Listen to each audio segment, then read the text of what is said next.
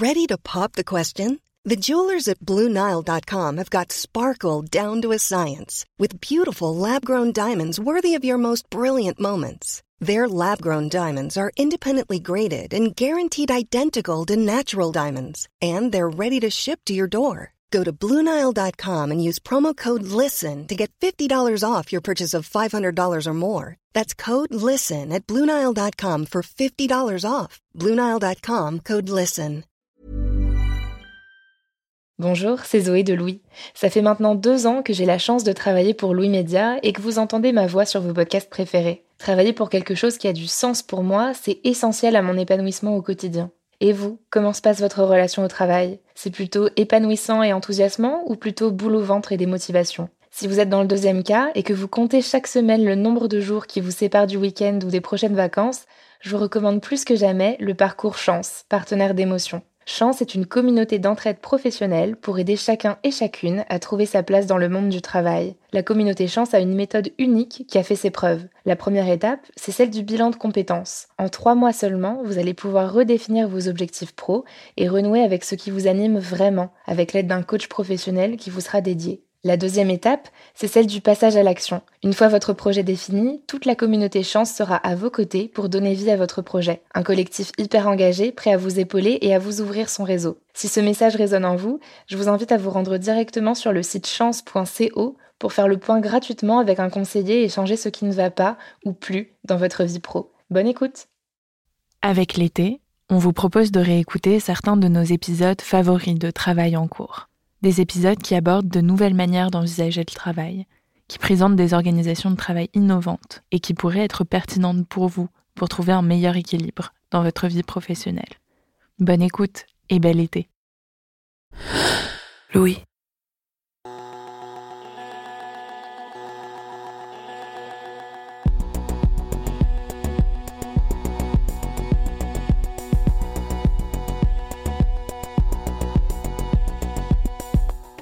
J'ai 24 ans de maison et ça fait 22 ans que je, travaille 35 heures sur, sur 4 jours en ayant mon mercredi de repos en plus de mes week-ends. C'est quand même dingue, hein une, semaine de, euh, une semaine de 7 jours, vous êtes de repos 3 jours, c'est quand même... Euh, c'est quand même fort, quoi. Hein Pour, euh, comment dire, un ancien serveur en restaurant comme moi, qui, euh, bah, qui ne comptait pas ses heures. Je suis arrivé dans une boîte où je travaillais pas le week-end. Déjà, c'était exceptionnel. Et deux ans après, on me dit que je fais 35 heures avec deux jours de boulot repos, deux jours de boulot repos. Alors, je peux vous dire que pour moi, en deux ans, ça a été une révolution. Lui, c'est Sébastien Antonio. Il a 47 ans et depuis 22 ans, il travaille 4 jours par semaine, payé 5, dans une entreprise, Iprema, qui fait du recyclage de matériaux de BTP. En 1997, le patron de son entreprise a décidé de faire passer ses salariés de 39 heures sur 5 jours à 35 heures sur 4 jours, sans réduction de salaire. Avec la crise économique monstrueuse qui commence et les vagues de licenciements qui s'annoncent, il y a beaucoup d'interrogations sur le meilleur temps de travail pour la surmonter. Pour certains, comme le président du MEDEF, il faut y mettre du sien et travailler plus. Et fin mars, le gouvernement a adopté temporairement une ordonnance qui a fait passer la durée hebdomadaire de travail maximale de 48 heures à 60 heures dans certains secteurs. Bien loin de chez nous, d'autres prônent au contraire la réduction du temps de travail. En Nouvelle-Zélande, la Première ministre voudrait généraliser la semaine de 4 jours, payée 5, pour aider notamment les secteurs du tourisme et de l'hôtellerie via la consommation. Elle, elle part du principe que travailler moins, ça peut être bénéfique pour les entreprises. Alors on s'est demandé si la semaine de 4 jours pouvait sauver notre économie de la crise. Pour y voir plus clair, j'ai interviewé Pierre Larouturou. C'est un économiste de gauche, homme politique européen, et il défend cette idée depuis les années 90. Il nous raconte pourquoi il y croit, envers et contre tout, et comment ce débat a déjà animé la France. Il a même abouti à une loi en 1996 qui permettait aux entreprises de passer à 4 jours travaillés. Il nous parle aussi de l'Allemagne, qui d'après lui fait les choses un peu mieux que nous.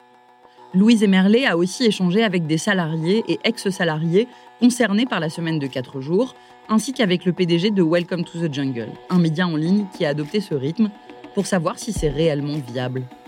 Je m'appelle Marie Semelin, bienvenue dans Travail en cours.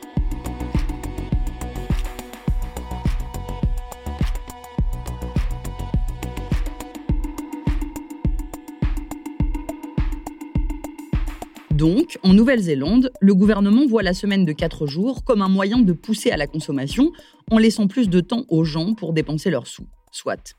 Mais ça n'est pas la seule façon de l'apercevoir. Pour Pierre Larouturou, c'est surtout un instrument pour réduire le chômage. L'idée, c'est qu'en réduisant le temps de travail, alors il est mieux partagé entre salariés et donc le chômage baisse. Il est persuadé qu'aujourd'hui, alors que des entreprises annoncent des licenciements, par exemple dans l'automobile, on ferait bien de s'en rappeler. En 1993, il y avait Volkswagen, la grande entreprise allemande, qui avait annoncé 30 000 licenciements. 30 000 licenciements parce que c'était déjà une année de récession, moins grave que 2020, mais 1993 était une récession et Volkswagen avait 30 000 salariés en trop, entre guillemets. Et les politiques ont dit, vous faites comme vous voulez, mais on veut zéro licenciement. Zéro licenciement. Les politiques ont été très fermes. Et du coup, Volkswagen a négocié avec les syndicats, avec l'État, avec les caisses de chômage, et ils ont trouvé une solution avec zéro licenciement en passant à la semaine de 28h80. Et les salariés baissaient leur salaire, mais il y avait des compensations, parce que l'argent qu'on aurait donné aux chômeurs a été mis sur la table, et puis l'État s'est dit que s'il y avait plus de chômeurs, c'était des gens qui allaient moins consommer, payer moins de TVA. Donc finalement, on a trouvé un accord et au lieu d'avoir 30 000 licenciements, tout le monde a gardé son boulot et les gens ont gardé 95% du revenu, en gros, entre le salaire et les aides qui venaient des caisses de chômage ou de l'État. Donc je pense qu'on peut travailler moins pour licencier moins. Et c'est valable dans beaucoup d'entreprises. Et 93 n'est pas une exception avec Volkswagen. Quand il y a eu la crise économique en 2008-2009, la dernière crise il y a 10 ans, en Allemagne, il y a un principe qui a été mis en place du travailler moins pour licencier moins. Il y a eu 1 500 000 salariés allemands qui ont profité du Kurzarbeit. Kurzarbeit, ça veut dire le travail court, le temps de travail réduit. Les chiffres donnés par le ministère du Travail à Berlin euh, disent qu'il y a donc 1 500 000 personnes qui en ont profité, qui ont baissé de 32% leur temps de travail en moyenne. Et là, c'est pareil. Madame Merkel et les partenaires sociaux disaient, si le temps de travail baisse, on baisse les salaires en proportion pour que l'entreprise reste efficace, reste compétitive. Mais nous, le gouvernement, nous, les partenaires sociaux, on complète jusqu'à 95%. les gens gardent 95% de leurs revenus. En France, au même moment, Nicolas Sarkozy est président et lui fait un choix politique différent. Vous vous souvenez sûrement de cette phrase Travailler plus pour gagner plus. Sarkozy poussait à ce que ceux qui avaient un boulot travaillent un peu plus.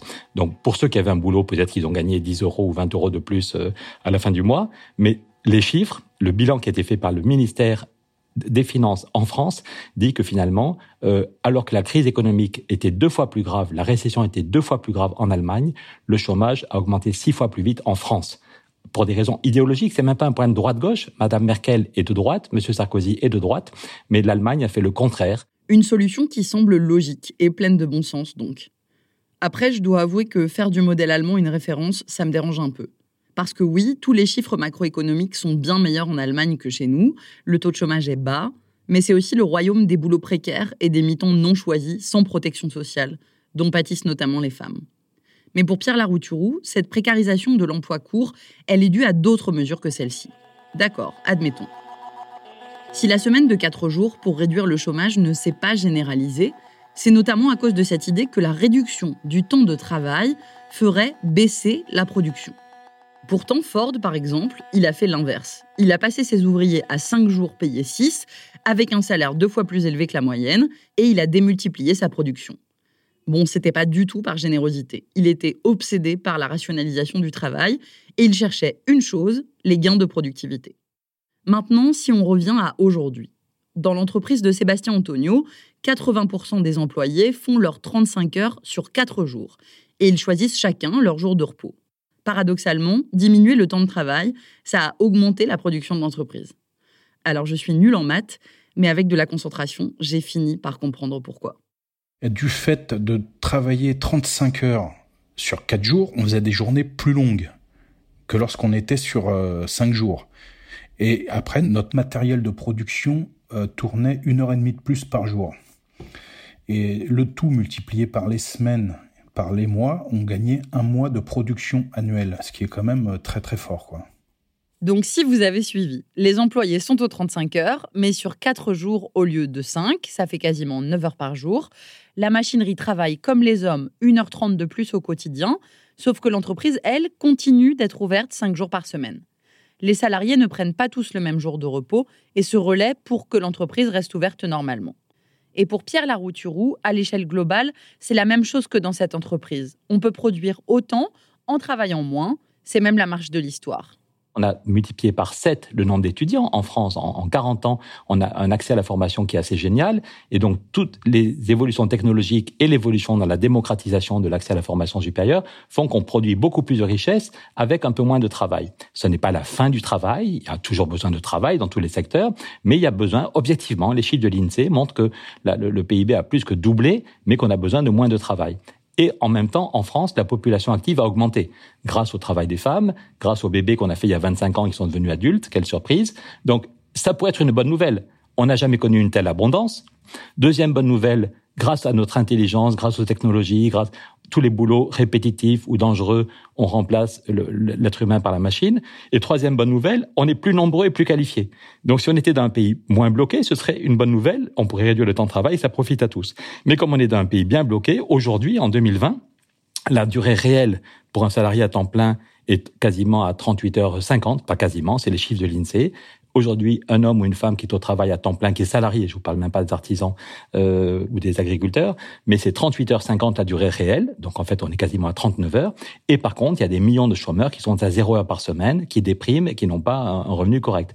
Donc il y a bien un certain partage du travail, ce qui est basique, qui est stupide, ou bien tu travailles plein pot, 38h50, ou bien tu travailles pas, 0 heure par semaine.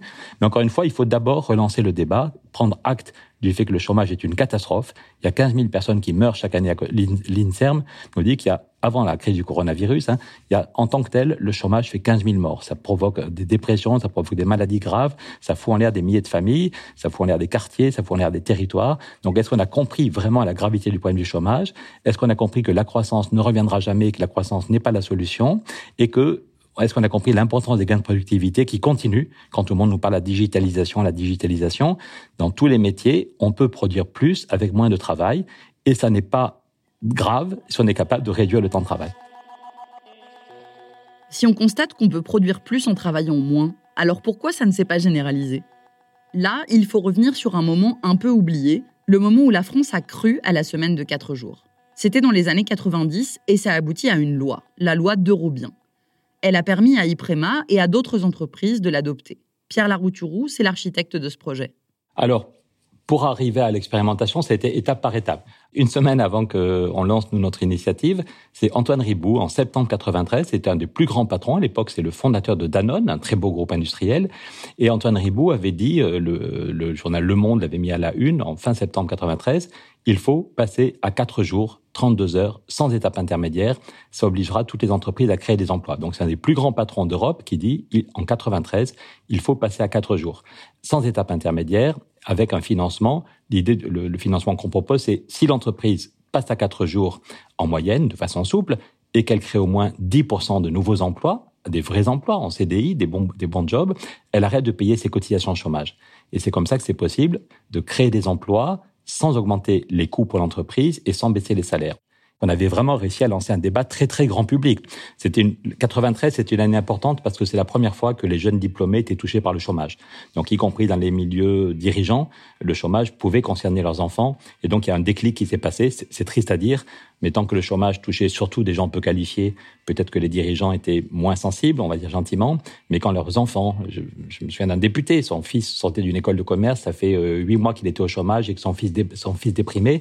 Et du coup, il comprenait qu'effectivement, le chômage n'était pas juste pour les gens peu qualifiés et que si on n'arrivait pas à un partage du travail plus intelligent, euh, son fils restait euh, en rade. Donc, on a obtenu une première expérimentation, c'est avec l'amendement Larcher-Fourcade. Monsieur Larcher est aujourd'hui le, président du Sénat, mais on peut retrouver par euh, l'INA une vidéo où en 93, il expliquait qu'il fallait aller vers la semaine de quatre jours. Euh, alors c'est un homme plutôt de droite qui au début n'était pas d'accord, mais on a réussi à le convaincre. On a pris du temps pour expliquer les limites de la croissance, les gains de productivité. Avec les robots et les ordinateurs, on produit plus avec moins de travail. Donc euh, j'arrivais avec mes petits graphiques, je rencontrais les députés, les sénateurs, les, les ministres, voilà. Et donc l'Archer et Fourcade déposent un amendement et au début il y a seulement neuf entreprises qui l'ont mis en place, dont les brioches Pasquier. Et euh, surprise, en 95, Jacques Chirac avait commencé sa campagne en expliquant qu'il fallait travailler plus. Jacques Chirac expliquait que la réduction du temps de travail, c'était de la blague. Mais on s'était pas découragé. On allait voir régulièrement l'équipe de Jacques Chirac. Et la première visite que fait Chirac quand il est élu, président de la République, le 13 juillet 95, Chirac va chez Brioche Pasquier et dit, mais la semaine de quatre jours, ça marche très bien chez Brioche Pasquier. Pourquoi ce qui se fait chez Pasquier ne se fait pas ailleurs? Donc c'est quand même, politiquement, c'est important. Un homme qui était élu président de la République, avait commencé sa campagne en expliquant qu'il fallait travailler plus, va sur, dans une entreprise euh, et dit mais ça marche très bien. Et le patron de Brioche Pasquier dit que lui-même se l'applique et qu'un jour par semaine il fait du vélo et que c'est très bon pour lui, qu'il a créé des emplois et que même il a eu l'idée d'un nouveau produit, une nouvelle brioche, que c'est en faisant du sport qu'il a eu l'idée d'un nouveau produit qui lui a permis d'augmenter son chiffre d'affaires. Tout le monde est d'accord pour dire qu'il faut reprendre l'idée de la réduction du temps de travail. Et, voilà. et on obtient la loi de Robien, qui permet d'expérimenter plus massivement. La loi de Robien, il y avait trois scénarios un scénario défensif pour éviter les licenciements. En gros, c'était travailler moins pour licencier moins euh, et dire que on gardait au lieu de licencier des gens, on gardait les salariés, on baissait les temps de travail, on baissait les salaires, mais on maintenait 95 ou 97% du revenu. Donc, premier scénario, éviter les licenciements. Et puis, deux scénarios offensifs si vous réduisez de 10% le temps de travail et si vous créez 7% d'emplois, vous avez droit à des aides. Et puis le scénario 4 jours, si vous réduisez au moins de 15% le temps de travail et si vous créez 15% d'emplois, vous avez droit à des aides financières. Et donc c'est comme ça qu'il y a, grâce à la loi de Robien, qu'il y a des milliers d'entreprises qui ont négocié et que dans ces milliers d'entreprises, il y en a 400 qui ont choisi le scénario semaine de 4 jours. Donc il n'y avait rien d'obligatoire. C'est intéressant de voir que c'est des entreprises du secteur privé, des petites, des moyennes, des grandes, dans tous les secteurs d'activité. Euh, souvent il y a des difficultés pendant quelques semaines d'organisation, mais le bilan qui est fait, c'est souvent au bout d'un an ou de deux ans, c'est que l'absentéisme a reculé et que l'entreprise tourne mieux. Alors pourquoi aujourd'hui on n'est pas tous à 4 jours semaine? Pour Pierre Larouturou, c'est la faute aux lois sur les 35 heures qui, en gros, ont dégommé la loi de Robien. I'm Sandra, and I'm just the professional your small business was looking for. But you didn't hire me because you didn't use LinkedIn jobs. LinkedIn has professionals you can't find anywhere else, including those who aren't actively looking for a new job but might be open to the perfect role, like me. In a given month, over 70% of LinkedIn users don't visit other leading job sites. So if you're not looking on LinkedIn, you'll miss out on great candidates like Sandra. Start hiring professionals like a professional. Post your free job on linkedin.com/people today. En fait, il y a eu deux lois sur les 35 heures. La première est bien, elle dit que si on veut avoir des aides, il faut créer des emplois, mais le problème c'est qu'après ça, le patronat a obtenu que la deuxième loi, celle qui va concerner la plupart des gens, il n'y a aucune condition d'embauche on peut avoir droit à des aides financières, même si on ne crée aucun emploi et même si on reste à 37h30 de durée réelle. Voilà.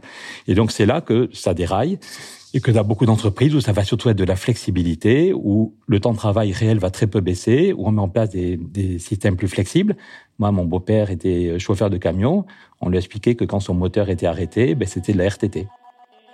Depuis très longtemps, ils avaient le droit de prendre une douche pour se nettoyer, pour changer de vêtements avant de rentrer chez eux. La douche était considérée comme sur, le temps de travail. Et là, en appliquant les 35 heures, on leur expliquait que en fait non, quand ils prenaient leur douche, ça n'était pas du temps de travail. Donc en fait, la réduction réelle du temps de travail était très faible. L'OFCE a dit que c'est une réduction très réduite, en fait de 3% ou 5%, et donc l'effet sur l'emploi était très faible. Donc il y a eu trois lois, pour résumer, il y a eu trois lois, la loi d'Eurobien, la première loi sur les 35 heures et la deuxième loi.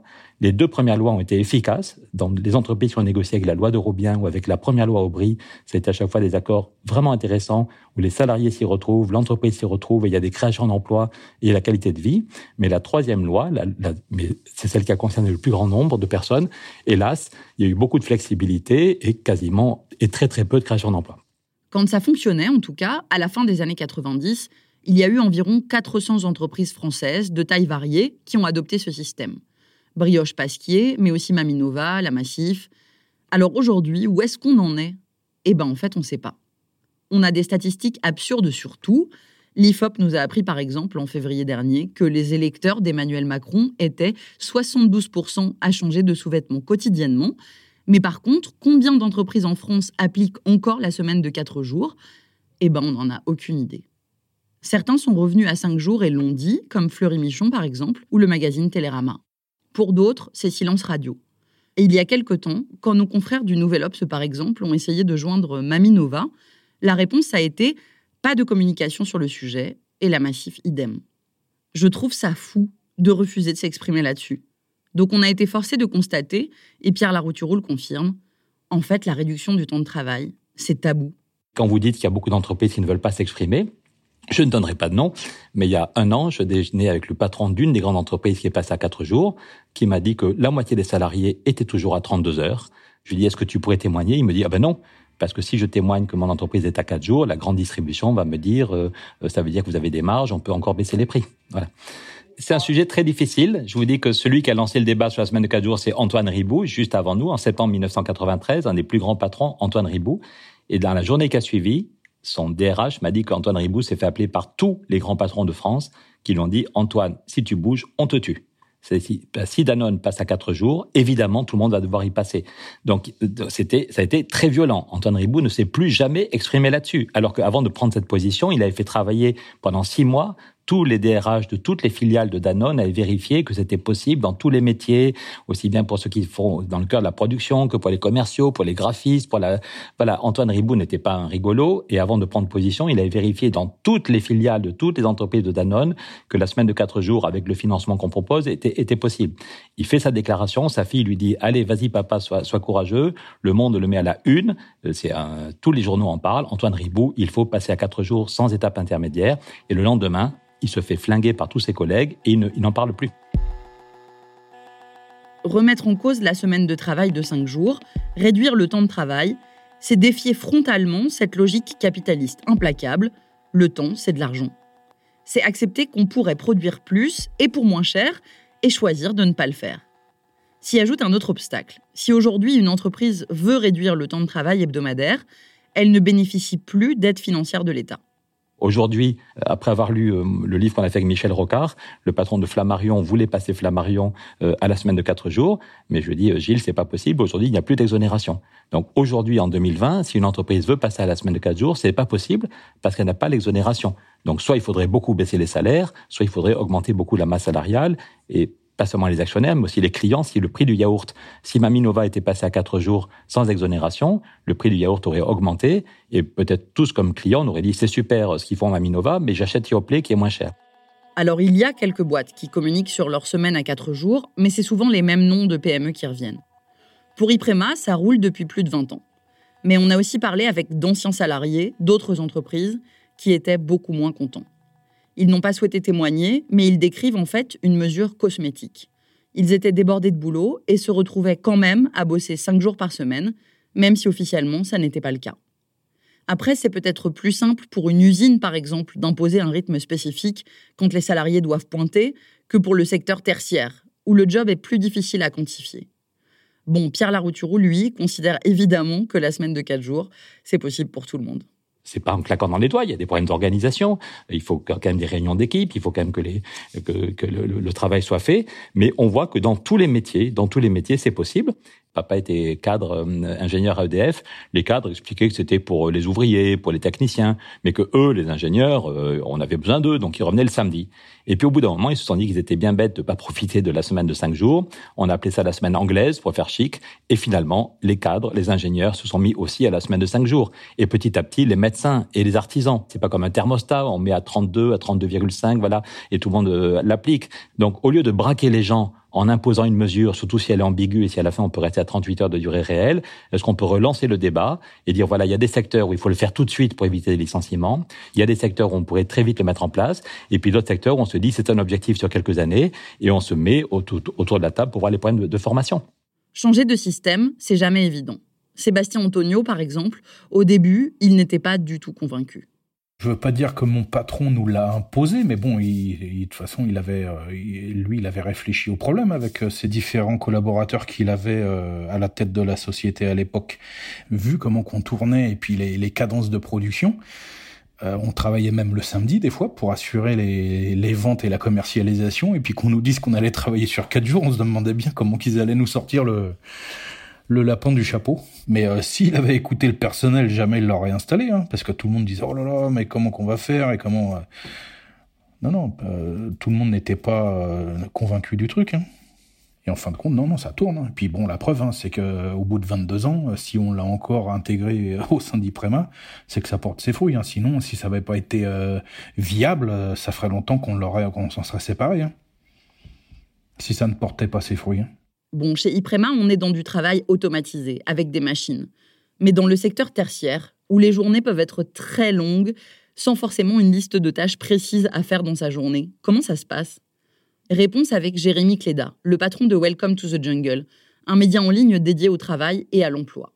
Il a adopté les 4 jours par semaine depuis un an, et sans surprise, c'est compliqué.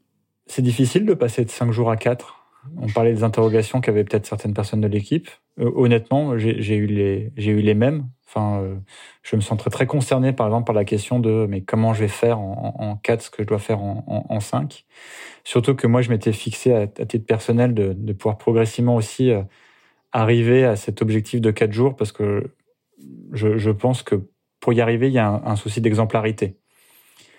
Par exemple, il n'y a rien de pire qu'une société qui met ça en place, mais où les managers n'y croient pas le font pas eux-mêmes parce qu'en fait ça va durer trois mois puis au bout d'un moment en fait les gens vont se dire ouais mais lui travaille cinq jours donc si je veux bien me faire voir et puis je vais travailler cinq jours aussi. Et en fait au bout de six mois bah tout le monde est, comme ça parce que finalement tout le monde a peur de ce qui pourrait se passer si c'était pas le cas. Je pense qu'en fait d'ailleurs c'est la culpabilité elle pourrait être dans les deux sens. Parce qu'il pourrait aussi y avoir la culpabilité des gens qui travaillent cinq jours mais qui se disent en fait ça se trouve euh, ça se trouve je devrais faire ça en quatre mais c'est juste que je suis mal organisé alors qu'honnêtement, pas du tout. Hein. Euh, c'est juste que il y, a, beaucoup de choses à faire, ou en tout cas que les choses ont été faites de telle manière et que c'est difficile de, de faire autrement. Dans les faits, Jérémy Cléda reconnaît qu'il n'y a jamais eu 100% des salariés aux 4 jours semaine. Ce serait plutôt deux tiers au mieux, selon lui. Et d'ailleurs, depuis le confinement lié au coronavirus, il n'y a plus qu'un tiers des salariés qui arrivent à faire toutes les tâches qu'on leur donne en quatre jours. Jérémy Cléda a donc décidé de suspendre temporairement ce système et de repasser à cinq jours travaillés. En septembre, il veut réessayer, de nouveau. Pour son entreprise, il pense qu'il faudra plusieurs années pour que cette organisation du travail devienne pérenne. Aujourd'hui, pour les entreprises qui se lancent sans aide de l'État dans ce pari de la semaine de 4 jours, c'est le tâtonnement. N'empêche, on a hâte de voir ce que ça donnera dans quelques années, si cette organisation du travail aura pris racine. Et qui sait, si la crise actuelle amènera à des réflexions macroéconomiques, tant du côté des politiques que pour les dirigeants d'entreprise, pour interroger notre système et réfléchir à la meilleure manière d'organiser notre temps de travail. Après tout, on l'a déjà fait. C'est bien la preuve qu'on en est capable. Vous venez d'écouter Travail en cours. Louise Emerlet est chargée de production. Cet épisode a été monté et réalisé par Cyril Marchand. La musique est de Jean Thévenin et le mix a été fait par Olivier Baudin. Marion Girard est responsable de production et Maureen Wilson, responsable éditoriale. Mélissa Bounois est à la direction des productions et Charlotte Pudlowski à la direction éditoriale. Vous pouvez nous retrouver là où vous avez l'habitude d'écouter vos podcasts Deezer, iTunes, Spotify, SoundCloud. Vous pouvez aussi nous laisser des commentaires et des étoiles. Et si l'épisode vous a plu, n'hésitez pas à en parler autour de vous. Et si vous aimez ce podcast, découvrez les autres podcasts de Louis. Émotion, Une autre histoire, Le Book Club, Entre, Manger. Enfin, pour nous raconter une histoire à propos de votre travail, vous pouvez nous écrire à hello at louismedia.com. À bientôt.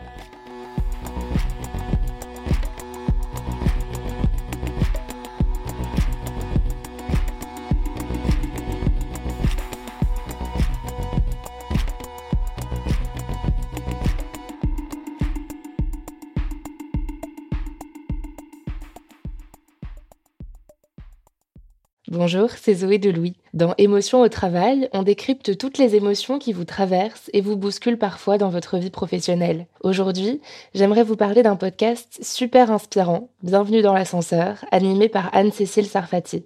Dans chaque épisode, elle reçoit des personnes au profil varié, médecins, responsables commerciaux, chefs d'entreprise, qui ont su gravir l'ascenseur social. Parti de rien, il et elle partagent leur parcours, leurs rêves, leurs doutes, leurs émotions dans lesquelles vous vous reconnaîtrez sûrement et donnent des conseils pour oser monter dans l'ascenseur social quand on n'y croit pas pour soi-même. Alors allez découvrir ces belles histoires de réussite en écoutant Bienvenue dans l'ascenseur, disponible sur toutes les plateformes. Merci à Bienvenue dans l'ascenseur pour leur soutien et bonne écoute.